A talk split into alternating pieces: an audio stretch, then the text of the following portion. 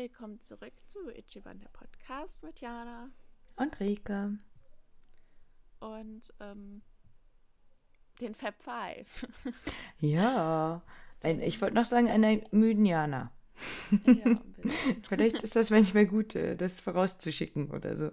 Also wir hatten schon einen langen Tag, aber sind nicht weniger fabulös, deswegen würde ich sagen, oder? Genau. Mein Freund Ja. hat das vorhin zum ersten Mal geguckt. Und wen fand Aha. er am besten? Äh, den mit den langen Haaren. Ja. Aber, aber die sind ja auch ein bisschen ähnlich. Also er wollte es nicht so hören. aber so mit dem Bart und den Haaren und so, so ein bisschen, ne? Ja, ja, das stimmt. Ja, entschuldige, ich habe dich unterbrochen. Genau. Ähm, denn wir haben diese Woche äh, Queer Eye, äh, wir sind in Japan geguckt.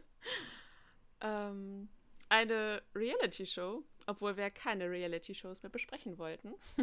Aber für. Queer Eye haben wir eine Ausnahme gemacht. Wir hatten schon mal vor Monaten oder so drüber gesprochen, ob das äh, für uns trotzdem in Frage kommt, weil es eine Reality-Show ist. Aber wir haben auch entschieden, dass es so wholesome ist, dass es in Ordnung geht. Ja, finde ich auch. Also das kann man schon machen, auf jeden Fall. Ähm, erst recht, weil wir die Folgen davor ja schon gesehen hatten und ähm, also die Staffeln und dann quasi wussten, was uns erwartet und ich habe bei jeder geweint. Oder? Du? Ja. Äh, So. ich nicht, ähm, aber äh, ich fand auch jede Folge gut. Ja, du bist abgebrüht. So, aber worum geht's? Wenn man, ich denke, man kennt's, aber grundsätzlich ähm, ist das jetzt also nochmal eine Reboot-Version von Queer Eye. Das gab es nämlich 2003 schon mal mit, mit der Bravo zusammen, als Bravo-Serie. Und ähm, es geht halt um fünf queere Persönlichkeiten mit verschiedenen Professionen, die positive Veränderungen in allen Lebenslagen ermöglichen sollen, quasi. Ne? Das heißt, da wird immer jemand vorgeschlagen, der in der Show mitmachen soll, meistens irgendwie vom besten Freund, von der Mutter, wie auch immer. Und dann kommen die Fab Five, die fünf Jungs vorbei, die halt eben ähm, für Essen und Wein, Mode, Fashion, Kultur, Lifestyle, Innenarchitektur, Design und oder Kosmetik, Make-up zuständig sind und dann eben genau diese Lebenslagen beraten. Mhm. Insgesamt hat die Serie schon acht Emmys gewonnen und ähm, ist auch in der LGBTQIA-Community äh, ja, beliebt. Ähm, ja, oder auch bei den People of Color. Also Genau. Insgesamt so, ähm, ja, eine sehr beliebte Serie. Ja, was ich auch ähm, spannend fand, war, dass das Wort queer tatsächlich vom deutschen Wort quer kommt. Wusstest du das? Nee. Super witzig, ne?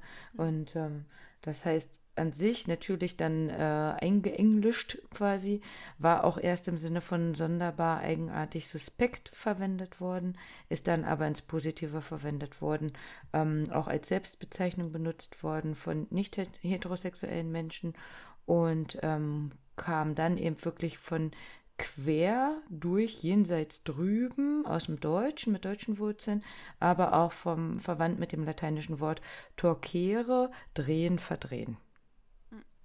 Und ich glaube nochmal so als Disclaimer jetzt, ich ähm, bin ja gerade schon so ein bisschen über ähm, die Bezeichnung gestolpert beim Sprechen, ähm, da, da ich mich persönlich halt eben ja ziemlich langweilig cisgender heteronormativ äh, bezeichnen kann, ähm, wird uns das äh, bestimmt mal passieren, dass wir hier entweder Bezeichnungen falsch benutzen ähm, oder vielleicht ja mal über eine Begrifflichkeit dann doch nochmal drüber stolpern.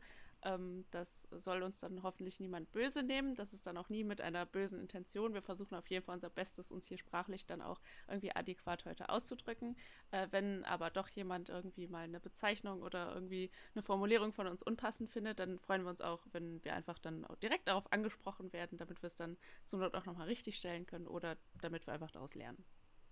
Ja, ähm, das ist ja auch genau das Ding. Also warum wir das jetzt machen, jetzt ist natürlich genau heute der 1. Juli, wo es rauskommt. Ähm, aber genau mit eben Pride Month im ähm, Juni und natürlich auch damit quasi Stand von Juni 2021 mit den Begrifflichkeiten, da genauso du, Jana und ich eben ähm, da nichts Queeres dabei haben, uns das aber trotzdem sehr, sehr wichtig ist, schon immer gewesen ist, ähm, jedem Menschen Raum und Meinung zu geben, ähm, ist das ja unser Thema hier zu sagen, wir möchten quasi ähm, da nochmal ein bisschen mehr Möglichkeiten schaffen, darüber zu sprechen und ähm, das zu zeigen, dass wir ähm, eben genau offen für alles sind, aber weder du noch ich da quasi äh, doll in der Szene drin sind, ähm, stolpern wir da bestimmt an einer oder anderen Stelle ähm, und freuen uns da immer über Rückmeldungen. Ja, auf jeden und Fall ich, geben wir unser Bestes. Genau, wir geben unser Bestes, wie immer, Gambate. Und äh, sind damit natürlich bei Queer Eye in Japan. Eine Sonderstaffel mit vier Folgen, äh, 50 Minuten im November 2019 in Tokio und Yokohama aufgenommen und wir haben halt unsere fünf ähm, Persönlichkeiten, wie schon genannt, dabei. Dazu kam dann noch die Noriko Suwon. Ähm, sie ist in Texas in den USA geboren, in Kobe aufgewachsen. Ihr Vater ist Ami, die Mama ist japanisch-koreanischer Abstammung und ihre Eltern sind auch geschieden.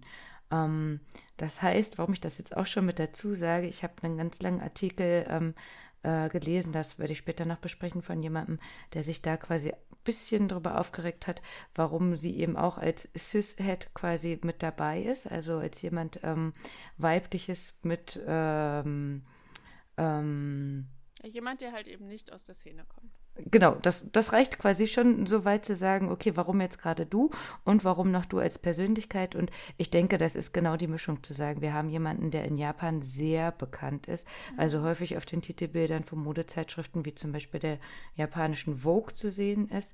Ähm, Schauspielerin ist bei ähm, japanischen Adaptionen von Mangas wie Helter Skelter, Attack on Titan oder was es jetzt auch auf Netflix neu gibt, Ride or Die, auch mit LGBTQ Plus ähm, Thema drin. Äh, sie macht auch Werbung für Nike und das war auch das in der ersten Folge, wo direkt ähm, Kümmer-chan quasi, also die ähm, Hospizschwester gesagt hat, was, du bist doch immer im Fernsehen zu sehen, warum bist du bei mir zu Hause? Und ich denke, das ist so der Bezug zu sagen, da ist jemand, der in Japan sehr beliebt ähm, ist und sich so ein bisschen in Tokio auch auskennt. Ähm, was natürlich bleibt, ist einfach dieses, wenn gesagt wird, 5% ähm, der Japaner ähm, haben einen Hintergrund im LGBTQ-Plus-Bereich. Sind das umgerechnet? Ich habe, oh ja, ich habe von einem Prozentrechner im Internet äh, benutzt. Das sind 6,35 Millionen Japaner. die das betrifft, warum man dann ähm, für Queer Eye in Japan niemanden gefunden hat aus der Szene. Ja. Ähm, einen zweiten Special Guest gibt es auch noch in der Staffel und das ist die Naomi Watanabe, die ähm, in Taiwan geboren und äh, dann in Ibaraki aufgewachsen ist.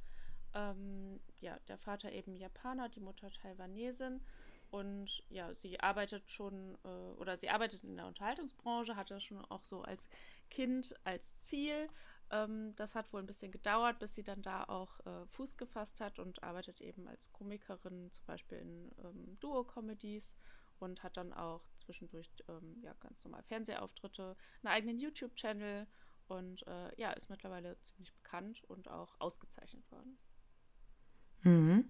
Und auch bei ihr besonders, sie ist eben nur 1,57 groß mit ähm, selbst angegebenen 107 Kilo, was dann häufig in Japan eben immer noch so ist, dass wenn jemand besonders ist, egal auf welche Art und Weise, ähm, bleibt er häufig im Comedy-Bereich. Mhm. Ja. ja. Also Queer Eye We're in Japan ist schon für zwei Primetime Emmy Awards nominiert. Mhm. Ich glaube, die stehen noch aus.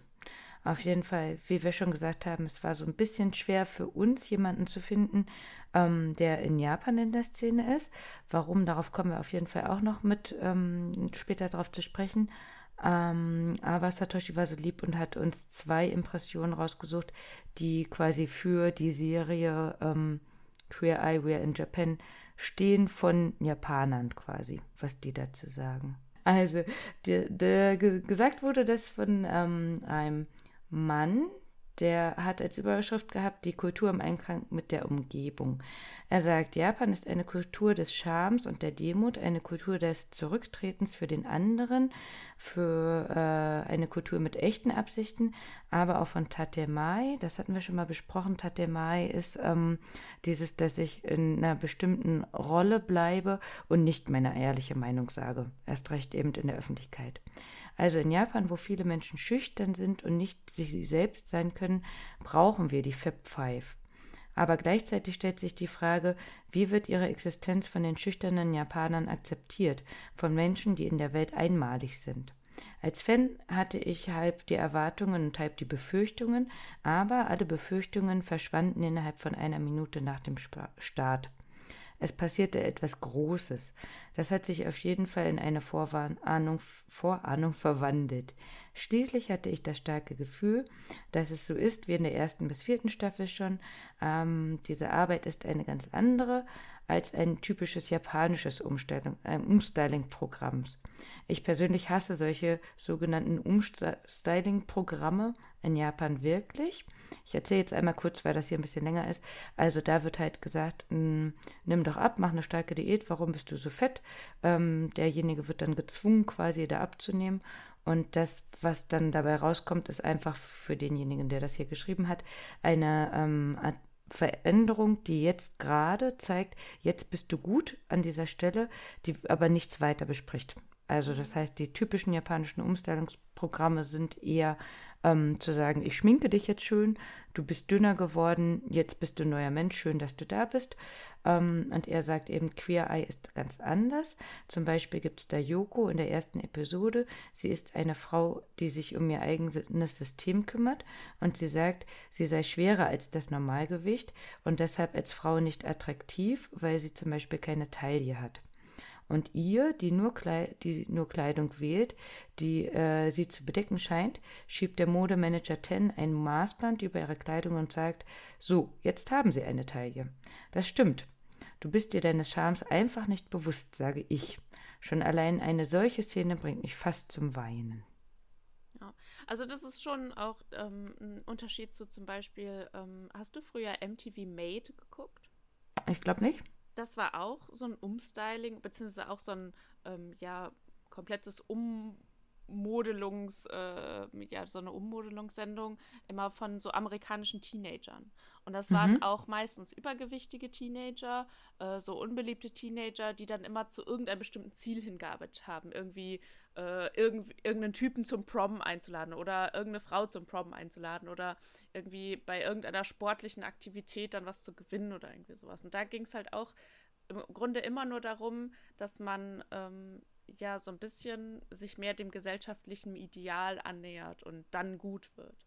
Und das finde ich ist halt in Queer Eye nochmal was komplett anderes, weil erstens wird immer von den Heroes geredet, beziehungsweise von den Helden. Also die Personen, die dort ähm, nominiert werden, sind immer in irgendeiner Art und Weise ein Held oder etwas, äh, jemand Besonderes. Hm. Und es hm. wird immer erstmal herausgestellt, warum hat die Person es verdient, glücklicher zu sein, als ich glaube, dass sie gerade ist. So. Ne? und das, finde ich, macht immer noch so einen, so großen Unterschied. Das halt nicht, ähm, wir verändern dich jetzt, damit das Umfeld auf dich positiver reagiert, als es jetzt tut, sondern wir helfen dir, dich zu verändern, damit du dich wohler in deiner Haut fühlst oder damit du ähm, ja dein Leben wieder genießen kannst oder so. Mhm. Nicht, also so ein bisschen die Veränderung für dich selber und nicht für andere und damit du von außen akzeptiert wirst, sondern damit du dich selber wieder besser akzeptierst. Ja, das tolle Idee. Die größten Unterschiede. Mhm. Und so wichtig, ja. ne, sich ja. einfach selbst zu mögen quasi. ja. ja. Also ich finde, das haben sie in ähm, allen vier Folgen ganz gut geschafft. Ich denke, wir werden da auch ein bisschen auf das Negative noch eingehen oder warum das natürlich immer noch mehr äh, Schein als Sein im Endeffekt ist. Es ist halt eine Fernsehshow. Ähm, wir haben uns jetzt einfach gedacht, wir fassen mal die erste und die dritte Folge ein bisschen zusammen, weil ähm, das große Thema quasi ist, ähm, das Aufgeben, eine Frau zu sein, beziehungsweise einfach das Frauenbild in Japan. Also die erste Folge war eben die ähm, Hospizinhaberin quasi Yoko, die sich selbst aufgegeben hat, ähm, sich auch selbst als Frau zu sehen, einfach weil sie für andere lebt. Ähm, der Hintergrund, ne, das, was sie jetzt ein bisschen tragisch auch dargestellt haben, war eben der Tod der Schwester und ähm, deswegen möchte sie eben anderen Menschen dabei helfen, glücklich in den Tod zu finden und hat sich sogar so weit aufgegeben, dass sie selbst unterm Tisch schläft oder am äh, Türeingang. Mhm. Das war schon heftig zu sehen, ne? Mhm. Ja.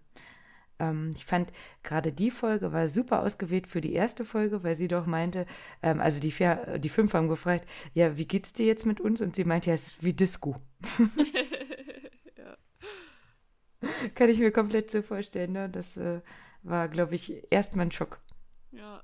Obwohl sie bestimmt viel Trubel gewöhnt ist, aber die fünf zu sehen zu haben, war, glaube ich, ganz schön aufregend. Mhm. Und ähm, die dritte Folge, die ideale Frau, da ging es um die Manga-Künstlerin Kai die ähm, ihre innere Stärke wiederfindet und Negativität loslassen soll, indem sie eben mit der Hilfe von der Naomi Watanabe und den Jungs sich selbst befreit und eben ähm, das Mobbing so ein bisschen vergessen kann und ihr Selbstbild quasi auch nochmal verändert ne, in ihrem Zeichenstil und am Ende, Ende ähnlich wie bei Terrace House doch auch ähm, eine Ausstellung hat.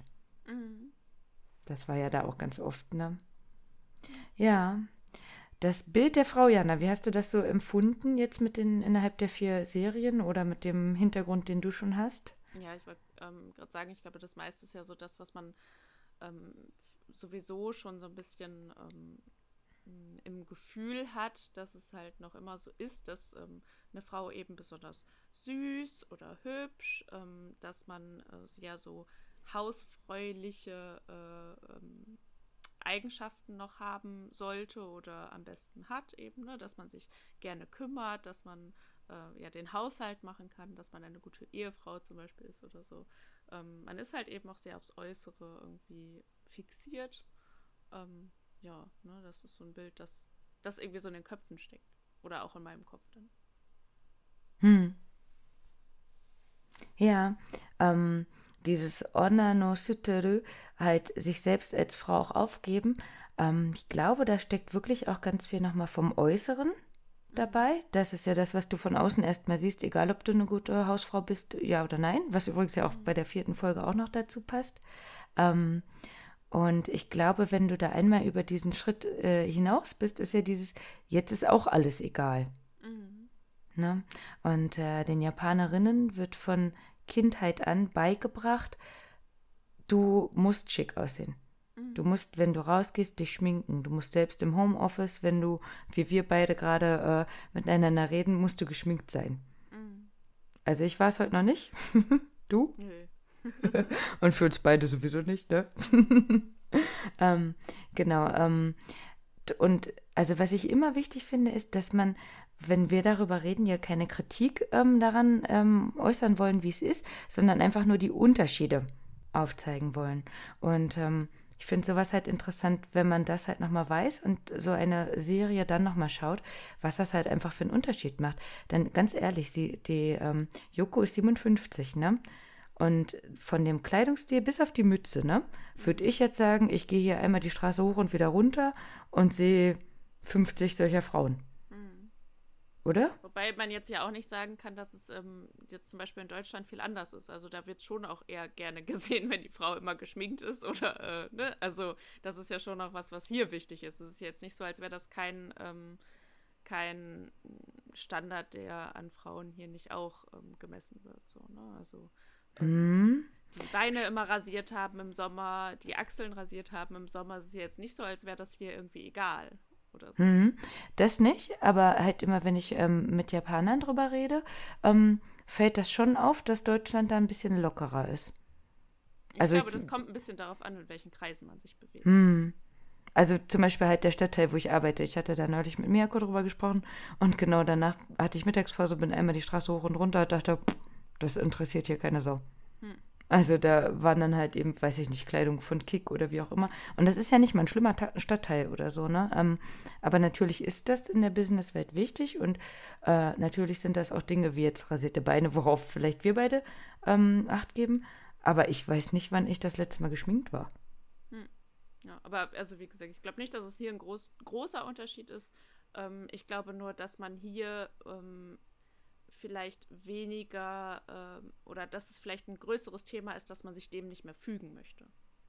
Mhm. Was vielleicht in Japan so ist, nicht, noch nicht so ist, wo ich jetzt aber auch keinen Einblick drüber habe, äh, genau. Aber, ähm, aber ich glaube, dass diese Beauty-Standards hier immer noch auch in den Köpfen so drin sind und dass es immer noch oder dass man immer noch aneckt, wenn man sagt, äh, man macht das so nicht oder so. Ähm, ja, aber ja, dass man, also dass es vielleicht ein größeres Thema ist, dass man sich dagegen auflehnt. So. Ich hm. glaube aber, dass es hier nicht so ist, dass man weniger Ansprüche äh, an die Frau hat, was das angeht. Ja, ja, oder vielleicht verschoben. Also mhm. gerade bei der Joko hieß es ja auch, wie lange äh, brauchst du für deine Haare? Und sie hat gesagt, eine Minute. Mhm. Länger mache ich da auch nichts. Mhm. Und äh, wie gesagt, ich schmink mich nicht und ich habe nicht die äh, Innenklamotten an oder so, ne? Mhm. Also äh, überhaupt nicht. Ich würde jetzt aber nicht sagen, dass ich nicht auf mich achte oder so. Das mhm. gar nicht, ne?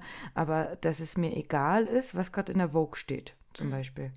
Ja. Aber das war es mir auch schon immer. Hm. Ja, gut, aber ich meine, ne, nicht umsonst sind wir befreundet, dass wir das ja. beide wahrscheinlich ähnlich so sehen oder so. Ich, ich habe das ja oft mit mir und meiner jüngeren Schwester eben verglichen. Ähm, wir sind halt einfach vom Typ her extrem unterschiedlich ähm, was auch, als wir jünger waren, dann zu vielen Konflikten geführt hat. Aber ähm, meine Schwester hat sich da zum Beispiel einfach für interessiert und weiß dann Dinge und kann dann Dinge, die ich einfach nicht kann. Also ich habe es einfach in meinen äh, vielen Jahren, die ich jetzt schon äh, lebe und mich schminke, noch nie geschafft, mir vernünftig Eyeliner aufzutragen. Aber ich habe auch einfach keinen Bock, es zu üben. Also richtig. ich, ich, ich habe dann irgendwie, ich denke mir so, komm, heute, heute schminke ich mich mal richtig, ja. Aber ähm, dann funktioniert, manchmal funktioniert es vielleicht, manchmal funktioniert es auch nicht, aber es ist jetzt einfach nicht so, als hätte ich jetzt Bock, das wirklich zu üben. So, dann ist, da ist es mir dann einfach nicht wichtig genug. Genauso mhm. wie ich einfach noch nie gelernt habe, wie ich selber meine Augenbrauen vernünftig zupfe. Da gebe ich lieber Geld dafür aus, dass mir das jemand anderes vernünftig macht. Also es sind so, ich habe da einfach nicht so das große Interesse daran, das selber und ne, zu lernen und ähm, fände es schön, wenn ich es könnte und ich bewundere es immer. Ich bewundere immer Frauen, die halt immer super aussehen, so irgendwie immer die Haare irgendwie flechten oder was weiß ich was, ne, irgendwelche Frisuren machen können und sowas alles. Aber ich bin auch ehrlich, ich habe da einfach keinen Bock zu. Also es ist mir einfach selber nicht wichtig genug, obwohl ich es schön finde. So, obwohl ich obwohl ich es gerne könnte alles, aber es ist mir einfach nicht wichtig genug und deswegen ähm, ja, mache ich es halt nicht, ne? Und, und kann es dann auch nicht. Und ja. ähm, es, dann gibt es halt anderen, andere, die da halt mehr Interesse haben äh, und es dann halt einfach können. Ne? das ist hm. ja, einfach einer der größten Unterschiede. So. Dass man einfach ja, von sich heraus denkt, so, ach ja, whatever, wenn es halt nicht funktioniert. Ja, also auf jeden Fall, ne? Ich äh, kann das auch alles gar nicht. Ich habe zwei linke Hände und jetzt überlege ich gerade, ob das anders wäre, wenn ich die nicht hätte oder so. Ähm, Glaube ich aber trotzdem nicht.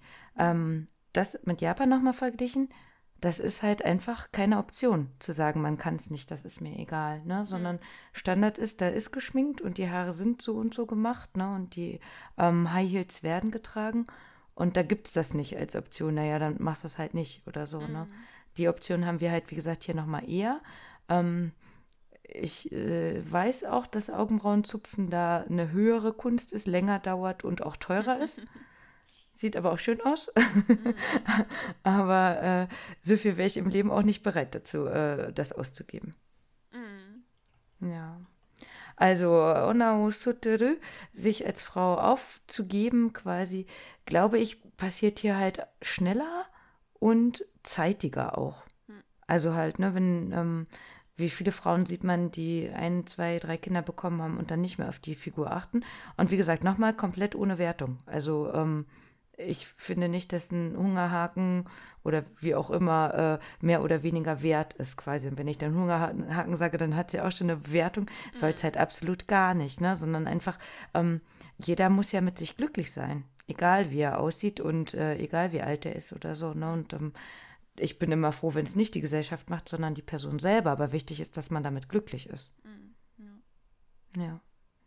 Okay, zwei andere Themen, die ähm, auch da noch mit zu Folge 1 und 3 passen, ist einfach ähm, die Wohnung. Also das ist ja für Queer Eye immer was ganz Wichtiges, die Wohnung so zu verändern, dass es passt.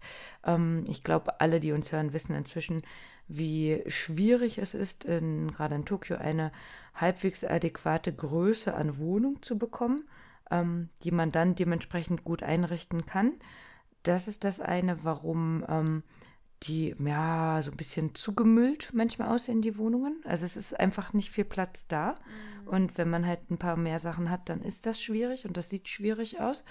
Ähm, das zweite ist, dass die Sachen einfach, was hier bei uns Standard sind, einfach verboten sind in japanischen Wohnungen. Also man darf einfach keine Wände wie bei mir jetzt rot anmalen oder so.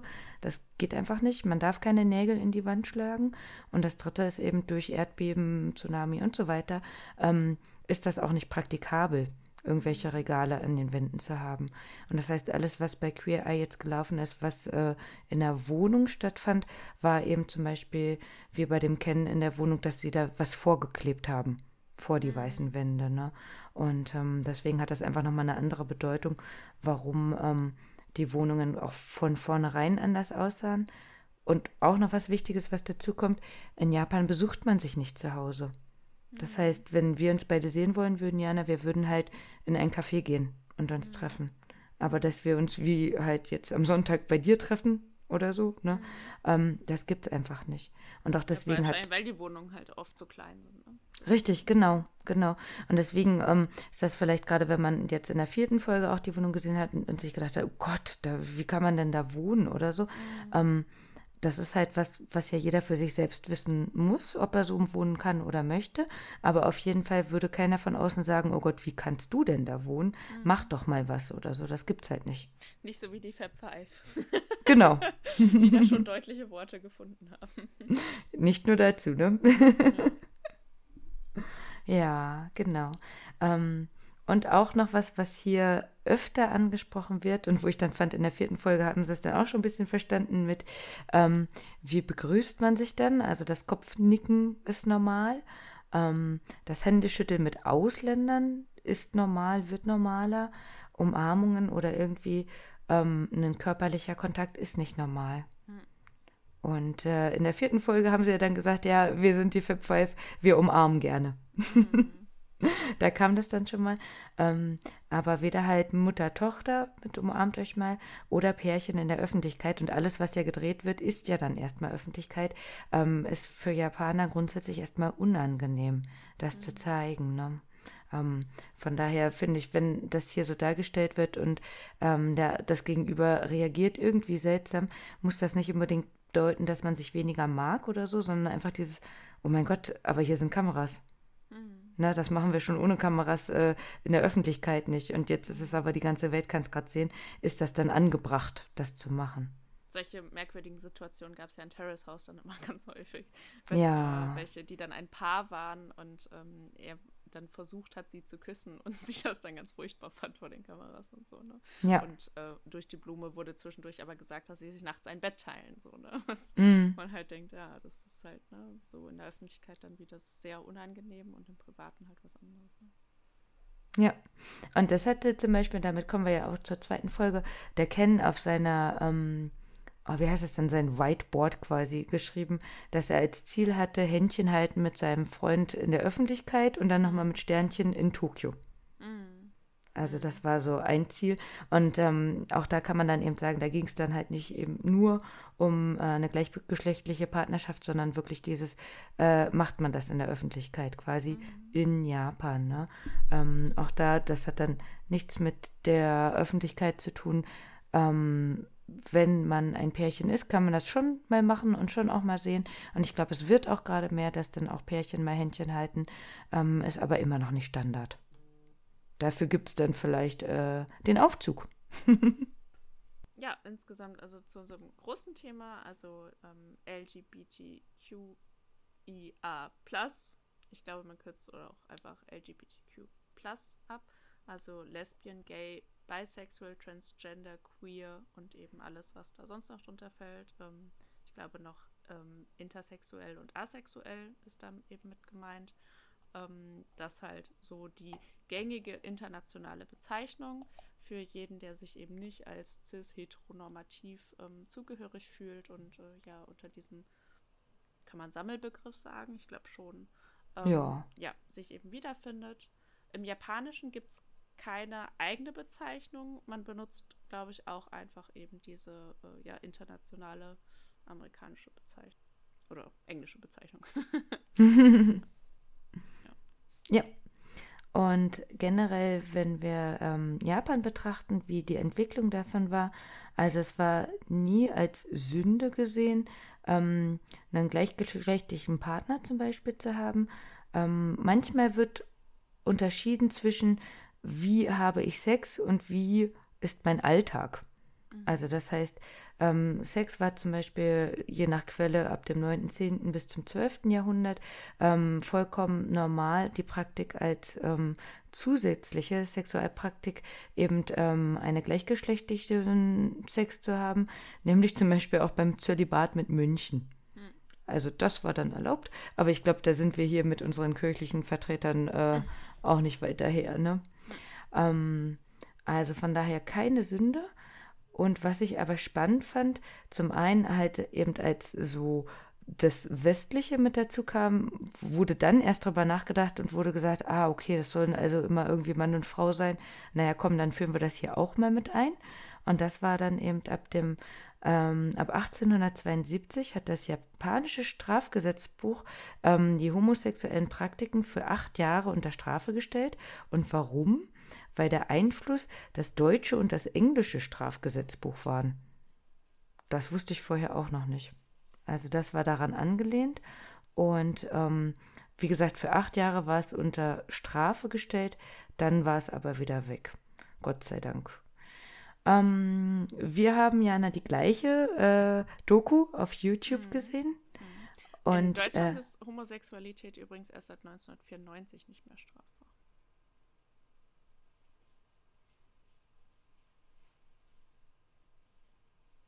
Äh, jetzt ist Rike gerade weg bei mir.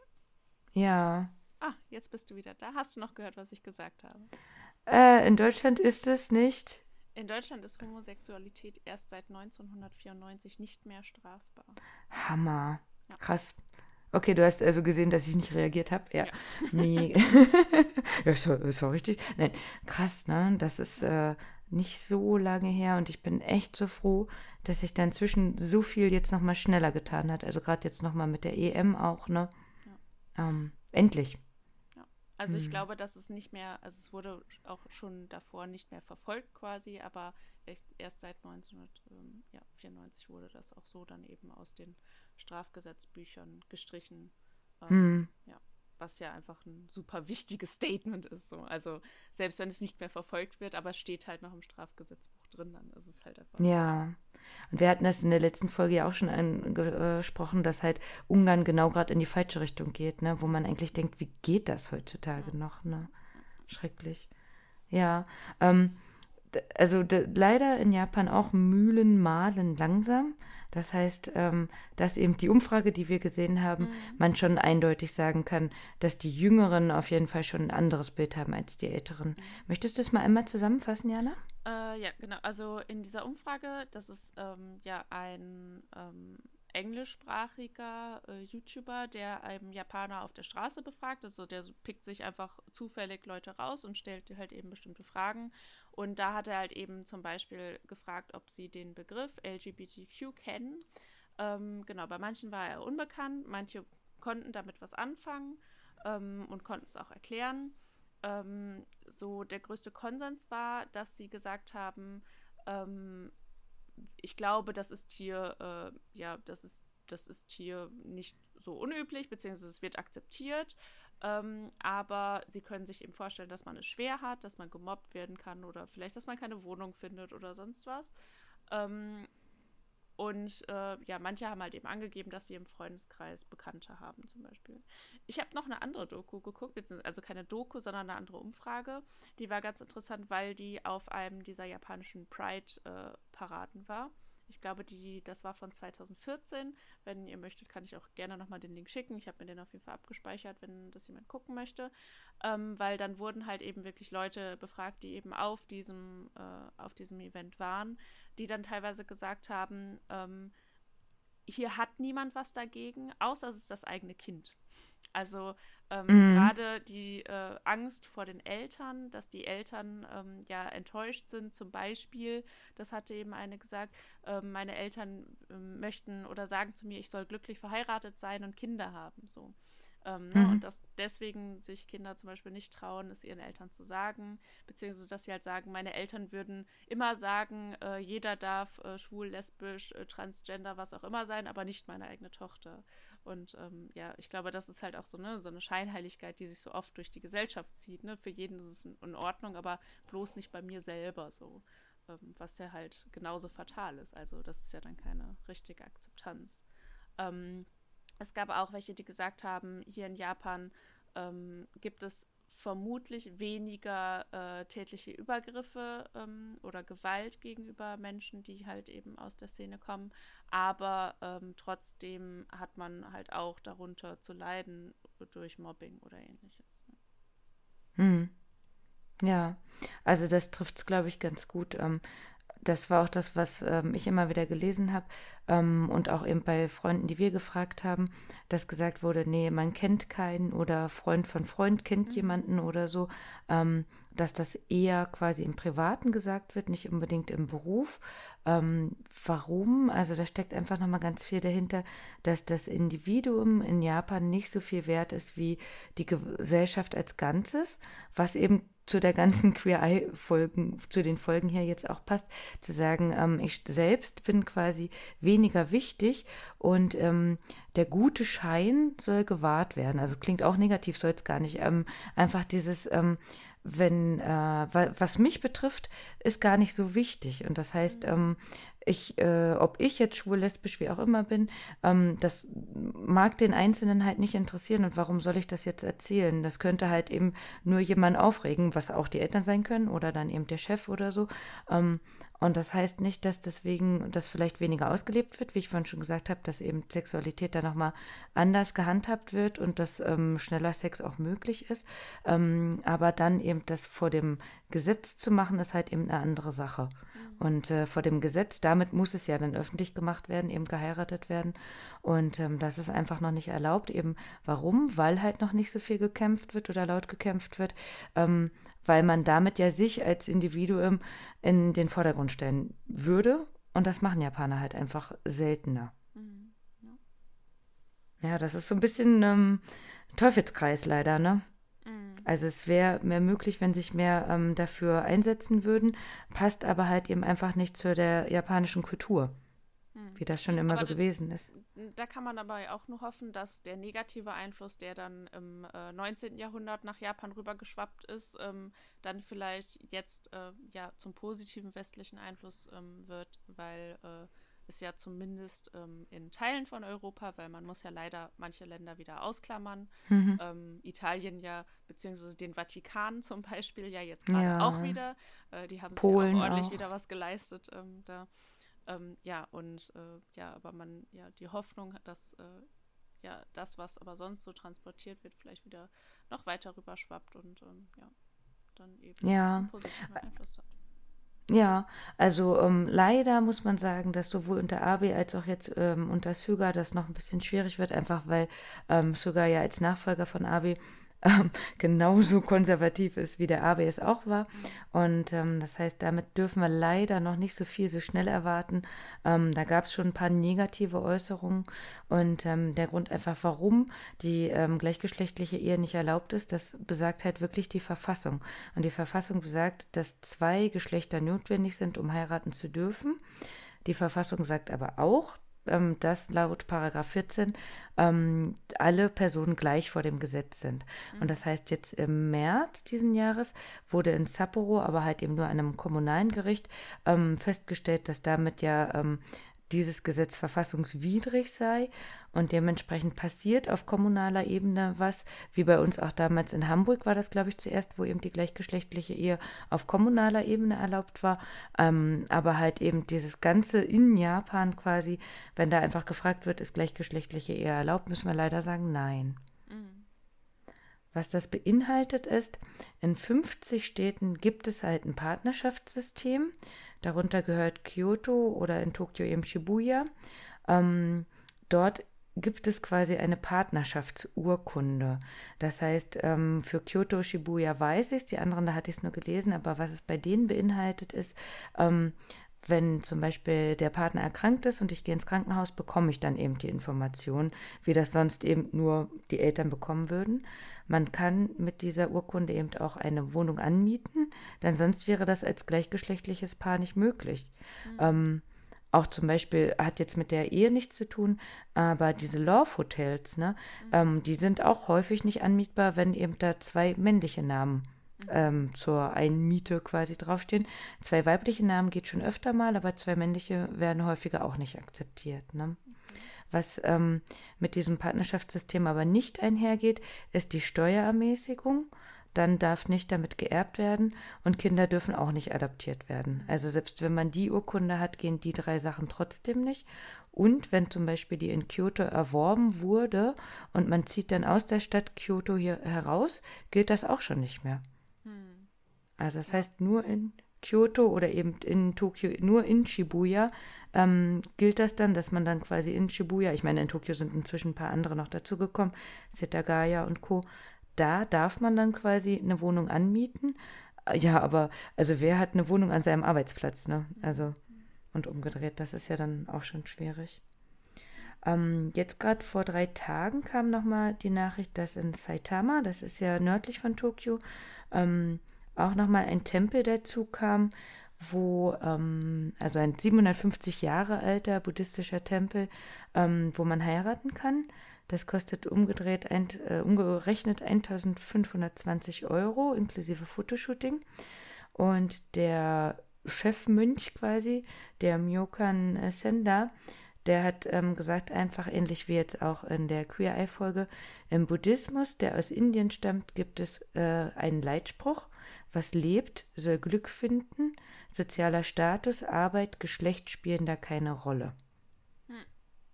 Also er ähm, ist wohl anerkannt ähm, in der Szene, also bekannter Kopf quasi, ähm, hat auch ein deutsches Interview inzwischen gegeben und ähm, setzt sich da ganz klar für die Rechte ein, sagt aber auch, dass einfach die Mühlen in Japan langsam malen, immer wenn es um ähm, Gesetze geht und Gesetzesänderungen. Hm.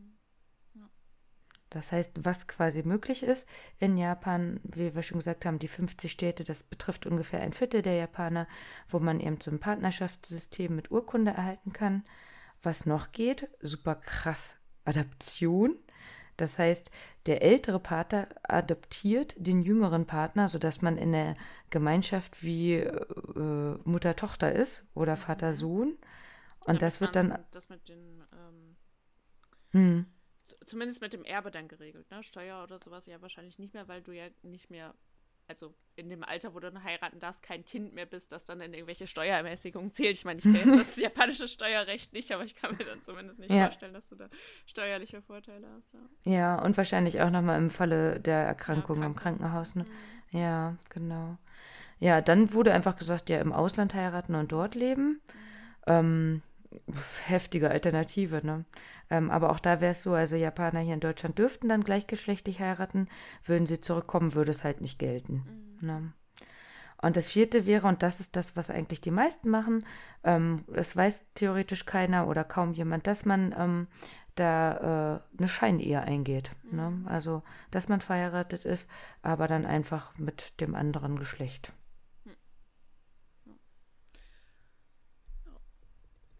Ja, also wir haben schon ähm, erwähnt, dass eben in Japan leider nicht so viel und laut gekämpft wird, ähm, dass das halt alles ein bisschen langsamer ähm, verläuft, weiterhin, bis sich dort Dinge ändern. Ähm, ein Grund, wie gesagt, ist eben einfach, dass ähm, man da als Individuum ähm, sich selbst zurückstellt quasi und das ist auch der Grund, warum eben unsere Freunde sagen, sie kennen nur jemanden, der jemanden kennt oder so. Also Satoshi meinte, er kennt einen Filialleiter bei Sega, der sich geoutet hat und soweit er weiß, gibt es ähm, keine Probleme damit. Ähm, äh, er meinte aber auch generell, also Sega, was ja eine ursprünglich amerikanische Firma war, er hatte nie Probleme oder hat nie von Problemen gehört, dass irgendwer wegen seines Bildungshintergrundes, seines, äh, seiner Herkunft, seiner Ansichten irgendwie ähm, diskriminiert worden ist. Das einzige Manko wäre die Frauenquote. Mhm. Das ist halt ähm, nochmal was, was wir Jana bestimmt auch nochmal wann anders besprechen werden. Ähm, da weiß Satoshi einfach schon, wie wichtig mir sowas auch ist, ähm, sodass er da auch schon mal nachgeforscht geforscht hat, was das so beinhaltet. Mhm. Und ähm, Satoshi meint halt einfach, er hat das Gefühl, dass es noch ein langer Weg sei, ähm, um das wirklich von der Gesellschaft akzeptiert zu bekommen und ähm, dass eben Leute mit LGBTQ äh, Hintergrund ähm, im Untergrund eher bleiben und wenig Gelegenheiten haben, sich in der Gesellschaft ähm, zu äußern. Also man auch immer noch wenig im Fernsehen sieht, auch wenn es mehr wird. Ähm, oder ihm war zum Beispiel auch gar nicht bewusst, dass ähm, die Regenbogenflagge quasi dafür steht. Und nachdem wir darüber geschrieben hatten, hat er prompt eine gefunden, mhm. nämlich die, die jetzt auch unser Folgenbild ist. Ähm, aber ansonsten sagt er auch, dass er sich da leider einfach zu wenig damit auskennt und auch nicht die Szene aus Japan generell ähm, betrachten kann. Ähm, ich hatte den Kyoto noch, äh, Kyoto noch gefragt, der meinte, er findet auch, dass ähm, einfach die Frauen quasi noch mehr in der Gesellschaft ankommen müssen, in der Gesellschaftsmitte und akzeptiert werden müssen. Und erst wenn das ähm, vorangetrieben worden ist, dann kann man noch mal über mehr sprechen.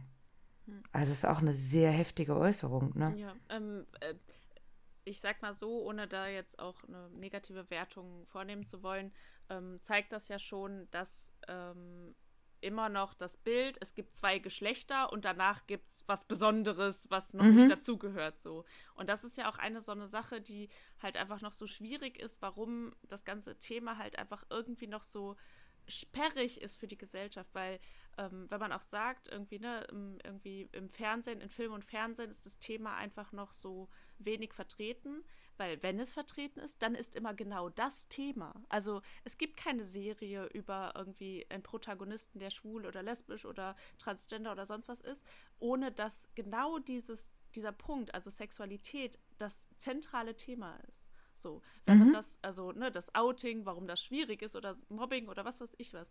Es, es gibt einfach keine Sendung, wo es einfach so ist, ohne dass man das großartig thematisieren muss.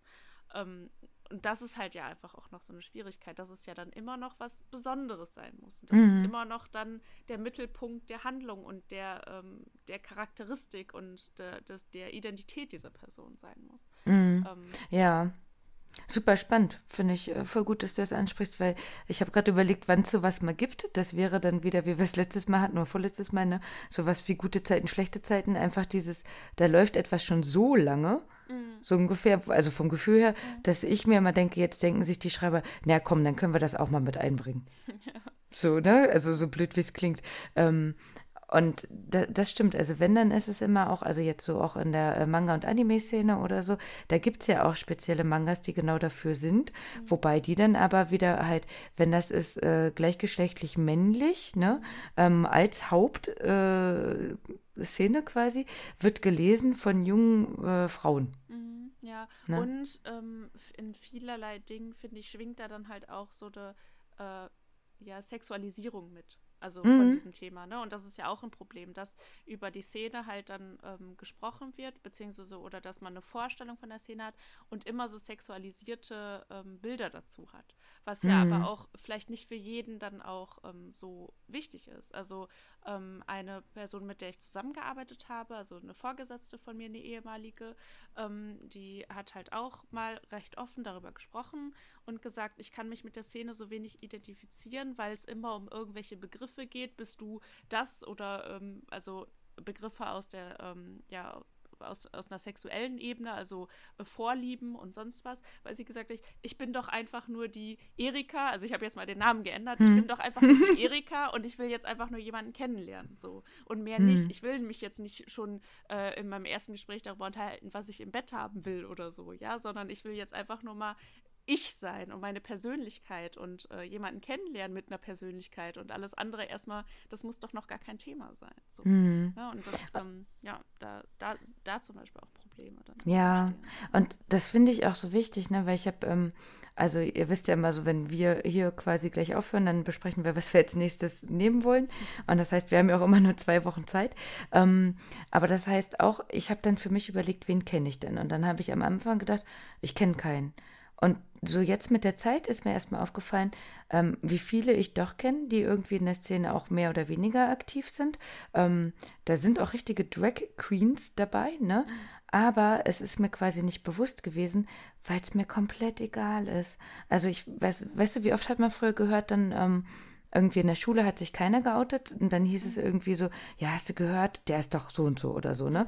Und dann danach dann das Outing, wo ich im Nachhinein denke, ey, das, du hast es vollkommen richtig gemacht. Ne? Das wäre nicht leicht für dich geworden, was sehr traurig ist. Ne?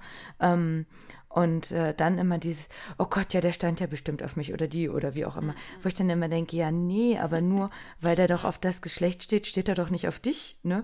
Und ähm, das ist andersrum für mich eben dieses, dass mir das so vollkommen egal ist. Also auch dieses, ähm, na, ich habe nur weibliche Freunde, weil Jungs sind ja so und so. Ja. Oder genau das Umgedrehte hat man ja häufig mal in der Metal-Szene. Aber oh, die Weiber. Männern, weil ja. Frauen sind so, ich bin so anders als alle anderen. Ja, ja, genau, genau, ne? Genauso wie alle anderen. Mhm. Genau das, ne? Und da ist mir halt so ein Geschlecht so komplett egal. Mhm. Ne? Und ähm, als ich jetzt nochmal drüber gelesen habe, ähm, was eben jeder einzelne Begriff aussteht und für welche Gender, also wie man sich sieht und wie man sich andere sieht, dann denke ich immer, also gerade weil mir ja sowas wie Schminken und so auch so vollkommen egal ist, ne? Aber auch ein Sixpack ist mir vollkommen egal, ne? Mhm. Ähm, weil ich das viel wichtiger finde, wie der andere von der Persönlichkeit ist, als was ihm da gerade irgendwo rumbaumelt oder mhm. so. Ähm, dass ich da auch dann, wie gesagt, vorher gedacht habe, ja, ich kenne gar keinen und danach dann erst gedacht habe, ja, nee, du, dir ist es nur egal, dass du da nicht drauf geachtet hast. Mhm, ja. Ne, also man kennt dann halt schon viele, aber das ist auch nicht das erste Thema, also so wie du sagst, ne? Ähm, also auch, also ich frage ja auch, die, also wir fragen uns schon gegenseitig, aber jetzt jemand anderen frage ich ja nicht als erstes so, weißt du? Das, mhm. also entweder jemand will darüber reden oder nicht, aber nur, weil er jetzt sagt, ich stehe auf Männer, ich stehe auf Frauen, muss ich doch nicht fragen, ja, wie ist denn das so? Also, ja. ja, oder es muss ja auch erstmal auch nicht unbedingt ein Thema sein. Also, nee, weil genau. es ist ja nun mal, es ist halt ein Teil von dir, aber es macht ja nicht unbedingt deine Persönlichkeit aus. Also es mhm. kann natürlich deine Persönlichkeit ausmachen, dass du in dieser Szene bist und ähm, sich exzentrisch bist oder ne, irgendwie dich auch abheben willst von der Masse. Ne? Also ich weiß nicht, durch ähm, Instagram habe ich auch einfach unglaublich viele Personen mittlerweile schon gefunden, die halt in irgendeiner Art und Weise exzentrisch sind, sich zum Beispiel ähm, komplett von so, äh, ja, ähm, einer normativen äh, Art von Kleidung äh, herauslehnen oder so. Ne? Also wirklich dann auch konsequent Sachen tragen, die eher Frauen zugeschrieben werden hm. und da, damit Videos machen oder sonst was so. Ne? Und das kann natürlich auch ein Teil deiner Persönlichkeit sein, dass du sagst, hier, ich bin ähm, oder ich sehe mich als Mann und werde auch von, von, also ich identifiziere mich als Mann, aber ich äh, trage zum Beispiel gerne diese Klamotten, die eigentlich, also vom gesellschaftlichen gesehen her eher von Frauen getragen werden und äh, möchte das halt auch zeigen und ne, so und dafür sensibilisieren dass es halt irgendwie normal werden muss und sowas alles. Ne? Und das. Mhm. Ja. ja. aber ne, da finde ich dann einfach nur, mach halt. Also ich, ich bin immer der Meinung, das, was einen glücklich macht, soll man machen. Ne? Und wenn das dann jemand ist, der gerne in der Öffentlichkeit steht oder wie du schon sagst, dafür sensibilisieren möchte, sehr gerne. Ja, und, und dann, es, ist halt, es ist halt dann für die Leute wichtig, die sich das nicht trauen. Ja, also mhm. die vielleicht gerne, äh, die sagen, ich bin ein Mann und finde aber Röcke richtig geil, weil Röcke sind total äh, luftig, äh, die sind angenehm zu tragen und ich finde es schön. So. Mhm. Aber ich würde mich niemals trauen, es auf der Straße anzuziehen, weil da gucken vielleicht Leute. So. Mhm. Und deswegen brauchen wir halt Leute, die es halt tun, damit vielleicht irgendwann Leute nicht mehr gucken. so. Mhm. Also, das ja, ist halt so ja. Ja, also ich, ich glaube, ich finde halt, also fand ich schon immer so Leute, die sich irgendwo hinsetzen, um Leute anzugucken, das ist für mich das Schrecklichste. Hm. Also das ist auch was, was ich noch nie verstanden habe. Ähm, hängt wahrscheinlich bei mir auch nochmal mit meinem Aphantasia zusammen, ne? Aber ich kann dir nicht sagen, was meine Chefin heute anhatte. Mhm. Ja, also weil gestern hat sie mir noch gesagt, dass der Nachbar oben meinte mit, äh, von wegen, ja, du bist immer so schick angezogen zu ihr, ne? Mhm. Und da habe ich geguckt, da habe gesehen, stimmt, die hat einen ganz kurzen Rock an. Und dann, äh, dann hat sie auch gesagt, ja, und an dem Tag, wo es gesagt hat, da hat sie irgendwie ein Kleid angehabt oder so. Mhm. Da fällt mir nicht auf, weil es mir egal ist, ne? Weil sie halt an sich für mich eine nette, coole Persönlichkeit ist und da ist es mir egal, was sie trägt, ne? Ähm, aber das, wie gesagt, darf doch jeder für sich entscheiden, ne?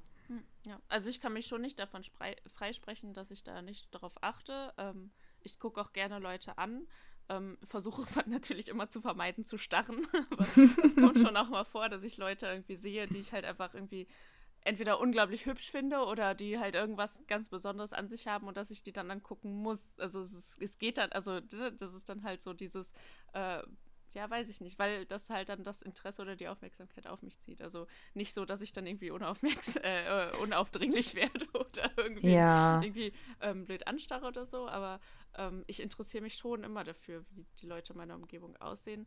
Ähm, es ist halt aber eher so, dass wenn ich mich gerade unwohl in einer Situation fühle, dass ich gerade dann versuche, es nicht zu tun, weil ich dann auch denke, je weniger ich gucke, desto weniger gucken die anderen so. Hm. Ja. ja, also ich bin ja selber Typ, ich will nicht auffallen, ne? Also nicht umsonst trage ich auch halt schwarze Klamotten so.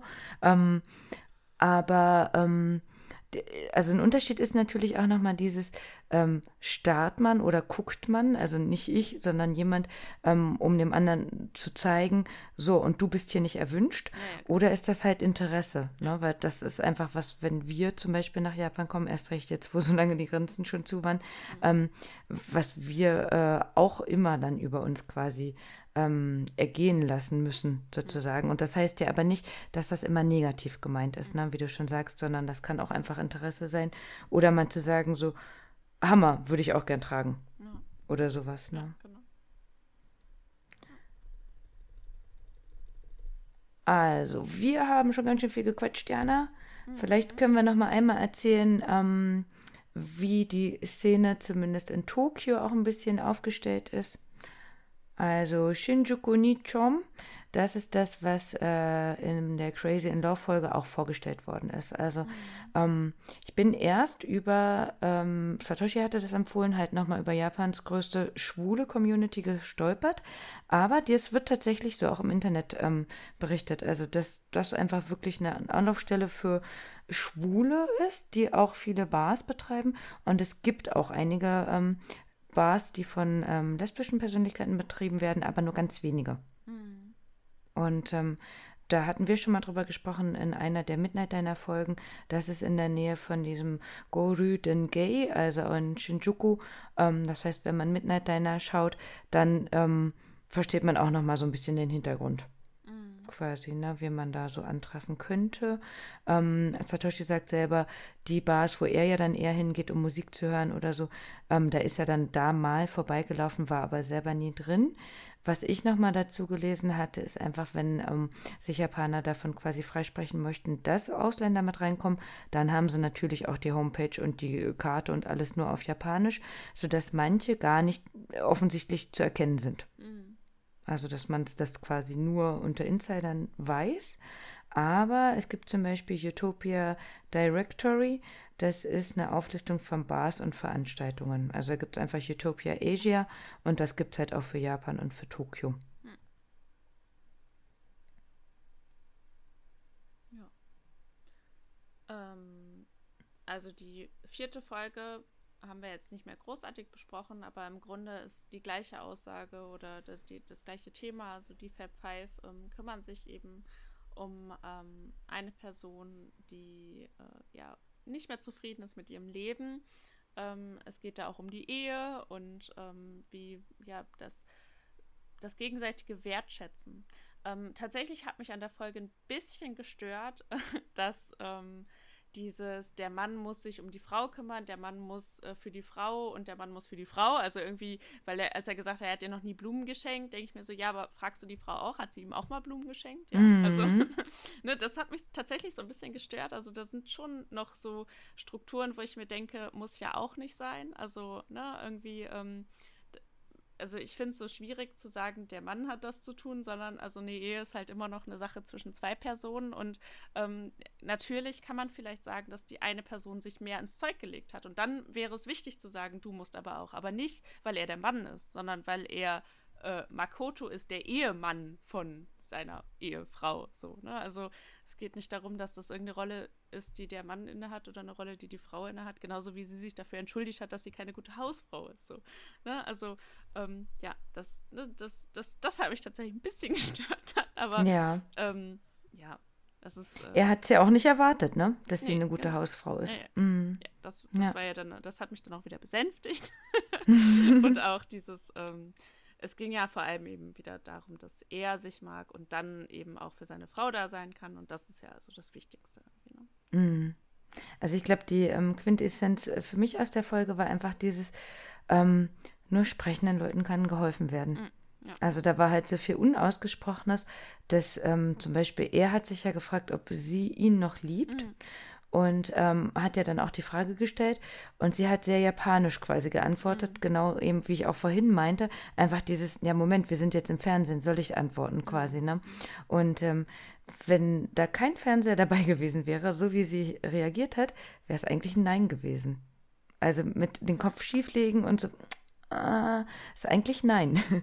ähm, aber ich glaube, darum ging es nicht, sondern es ging wirklich darum, also es wirkte theatralisch mit, ne, ihr könnte gesagt worden sein, bau mal ein bisschen Spannung auf, damit das Publikum dann dieses Ja hört oder so, ne? Ähm, nee, ich glaube, es ging wirklich einfach darum, dass sie sich nicht getraut hat, das zu sagen, ähm, weil es nicht normal ist. Und dann, als sie es aber gesagt hat, ist bei ihm quasi alles geflossen. Ja. Ich fand es ein bisschen schade, dass sie ihn da weggenommen haben. Mhm. Also, weil aber dann wir wäre ja. doch das natürliche Gespräch quasi gekommen ja. und er hätte mal ihr seine Emotionen zeigen können.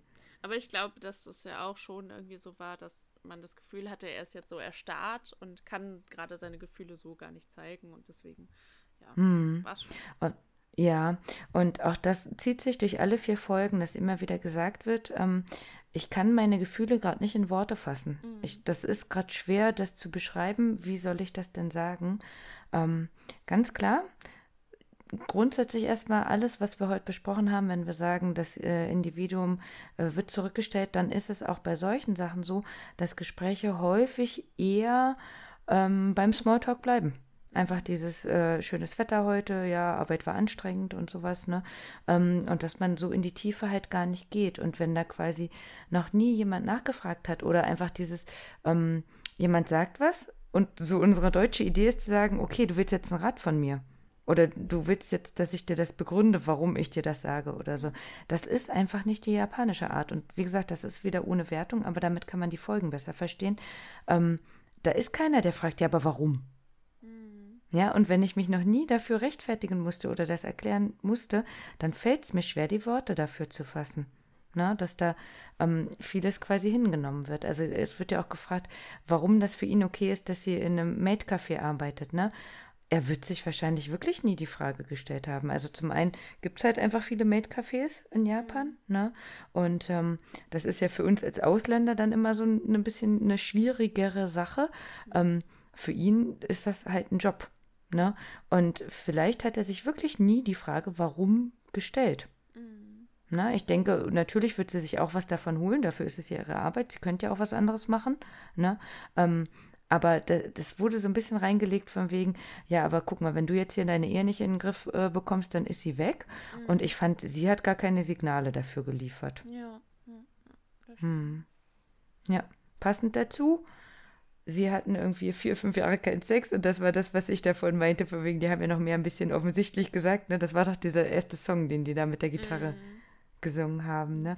Da war ich bin rot angelaufen und dachte mir einfach, boah, Gott sei Dank ver verstehst du kein Englisch. Ja. also er wird es einfach nicht verstanden haben, was die gesungen haben und ich glaube nicht, dass sie es übersetzt haben.